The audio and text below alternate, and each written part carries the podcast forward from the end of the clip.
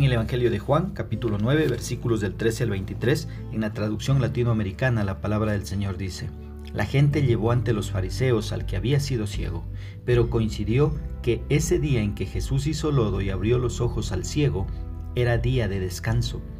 Y como nuevamente los fariseos preguntaban al hombre cómo había recobrado la vista, él contestó, Me puso barro en los ojos, me lavé y veo.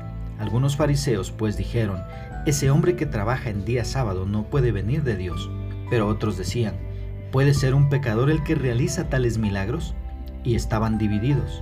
Entonces hablaron de nuevo al ciego. Ese te ha abierto los ojos. ¿Qué piensas tú de él? Él contestó que es un profeta. Los judíos no quisieron creer que siendo ciego había recobrado la vista hasta que no llamaran a sus padres. Y les preguntaron, ¿es este su hijo? ¿Y ustedes dicen que nació ciego? ¿Y cómo es que ahora ve? Los padres respondieron, sabemos que es nuestro hijo y que nació ciego, pero cómo es que ahora ve no lo sabemos. ¿Y quién le abrió los ojos tampoco? Pregúntenle a él, que es adulto y puede responder por sí mismo. Los padres contestaron así por miedo a los judíos, pues estos habían decidido expulsar de sus comunidades a los que reconocieran a Jesús como el Mesías. Por eso dijeron, es mayor de edad, pregúntenle a él. ¿Qué expresa el escritor? Esta porción del Evangelio de Juan muestra la tragedia de seguir las tradiciones del hombre en lugar de caminar con Dios. No hubo dudas en ninguno de los presentes de que aquí ocurrió un milagro, pero para los fariseos esto era un pecado, ya que estaba muy mal y era contrario a sus tradiciones. Hacer un poco de lodo y ponerle en los ojos al ciego para sanarlo en un día sábado, esto iba en contra de lo que ellos creían. Las autoridades estaban tan ciegas que no podían mirar más allá de un gran milagro y solo veían una violación técnica a su tradición. Pero en esta ocasión vemos que una vez más la gente estaba dividida en cuanto a opiniones. La incredulidad de los fariseos no se basaba en la falta de evidencia, sino en los celos debido a la popularidad de Jesús y debido a su influencia. Él tenía mucha influencia en las personas y esa influencia la iban perdiendo los religiosos, los líderes religiosos. ¿Sí? Mira el versículo 17. Los fariseos vinieron al ciego una vez más y le preguntaron, ¿qué piensas del que te abrió los ojos? ¿Qué dices del que te dio la vista? ¿Quién es él? Y él dijo que es un profeta.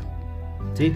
Vemos aquí cómo la opinión del ciego iba en aumento ¿sí? en cuanto a la identidad de Jesús.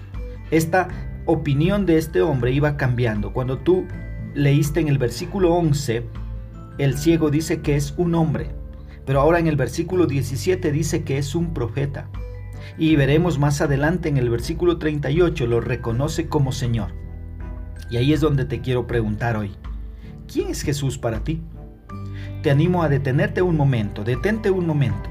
Deja de hacer lo que estás haciendo y contesta esta pregunta con toda honestidad. ¿Quién es Jesús para ti?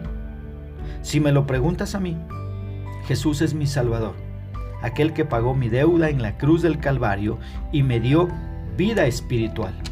Me hizo un hijo de Dios y me dio vida eterna. Y sé con toda seguridad que un día viviré a su lado para siempre, porque la Biblia me lo garantiza. ¿Sí? Cuando miras los versículos del 18 al 23, ves ahí, los judíos no se convencían de que el hombre haya sido ciego, y ellos mandaron a buscar a sus padres pero causa tristeza la respuesta que los padres dieron a los fariseos. Esta era una gran oportunidad para que los padres abrazaran a Jesús como el Mesías, como a su Salvador, pero por miedo a las autoridades religiosas no lo hicieron y se perdieron esta gran oportunidad de salvarse. Mira, ellos dijeron, sabemos que es nuestro hijo, sabemos que nació ciego, pero quién le haya abierto los ojos no lo sabemos. ¿Por qué ellos dijeron esto? Porque tenían miedo de ser expulsados por los líderes religiosos. Ellos habían dicho que a todo aquel que reconocía a Jesús como el Mesías lo expulsarían de sus comunidades. Mira, ellos temieron más las amenazas de ser expulsados de sus comunidades al que reconocía a Jesús como el Mesías, temieron más al que dirán antes que temer a Dios y aprovechar esa oportunidad para salvarse y no condenarse.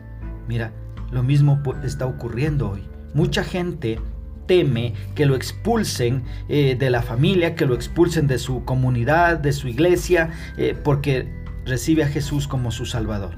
Esto es triste. Ahora, ¿cómo puedo aplicar esto a mi vida? Mira, contestemos con toda honestidad.